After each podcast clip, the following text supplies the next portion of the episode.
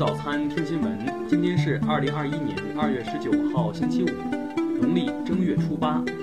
云盛在上海问候您，早安。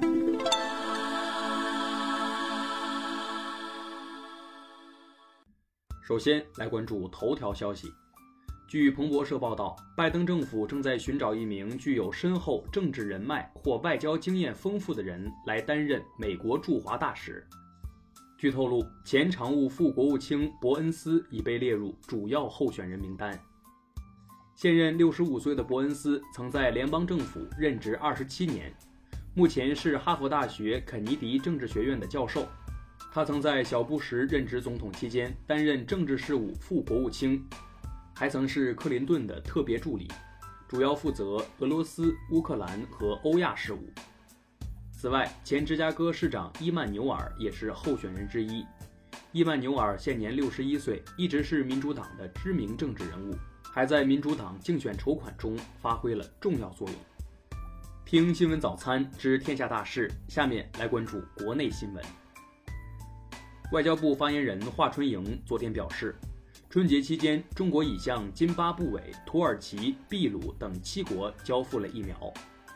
香港特区政府2021年选民登记运动昨天展开，选举事务处提醒已登记选民尽快更新登记资料，并鼓励符合资格人士登记为选民。昨天，官司缠身的乱港分子一传媒创办人黎智英再到高院申请保释，保释申请被拒。假期后的第一个工作日，各地陆续复工。初六，全国一百五十多个城市核酸检测需求量达到峰值，与初一相比，增幅超过百分之六百。春节假期的结束，全国各地大中小学陆续公布了春季学期开学时间。黑龙江因疫情防控影响，中小学开学时间为三月三号至三月十五号，高校开学时间原则上比照中小学进行。民政部昨日公布新年第一批涉嫌非法社会组织名单，共包含中国区块链委员会等十家组织。最高检透露，最高法、最高检正会同公安部、司法部编制标准，运用人工智能、大数据监督虚假诉讼，提升办案质效。茅台集团总工程师王丽入围中国工程院增选院士名单，引发热议。贵州省科协工作人员昨日回应，此次推选符合院士增补的相关流程。下面来关注国际新闻。日本国立传染病研究所昨日表示，在日本国内发现了一种新型变异新冠病毒，其毒株与之前在英国、南非等国发现的不同。该变异病毒有可能会弱化免疫效果，但感染性并没有增强。据日本读卖新闻报道。两座原本位于北海道近海的小岛，有可能已经因地震等原因消失。由于这些离岛是领海和专属经济区的基点，其消失会对领海范围造成影响。日本政府将派人到当地进行确认。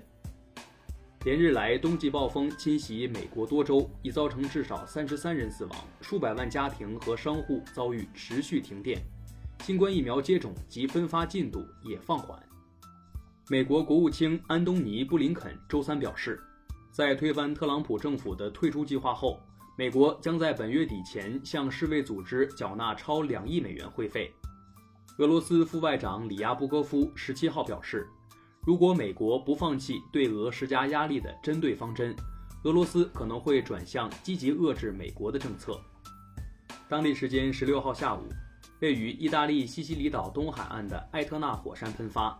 导致该岛上空烟雾弥漫，当地一座机场被迫临时关闭。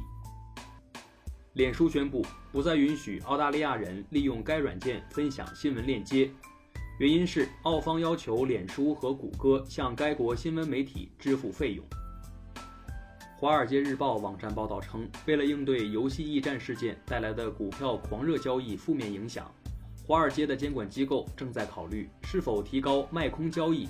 以及为此类交易提供便利的非公开股票出借的透明度。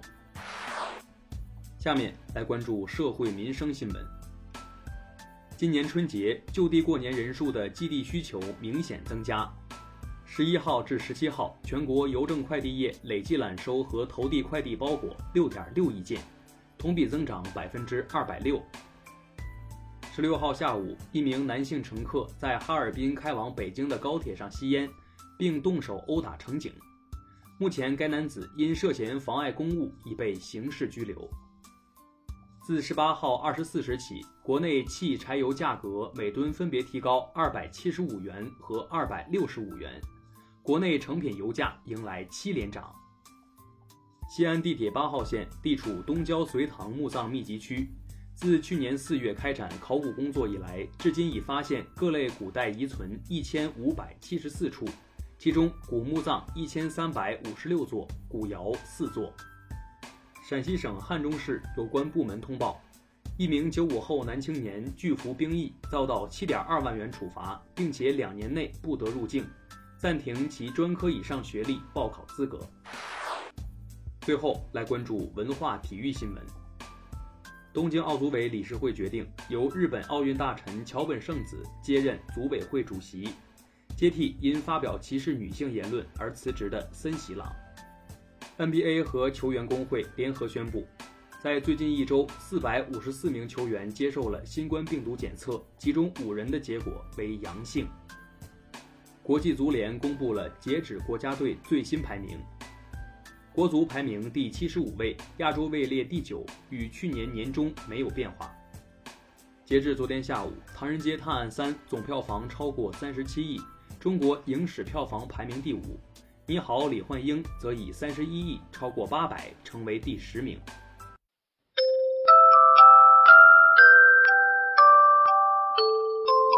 以上就是今天新闻。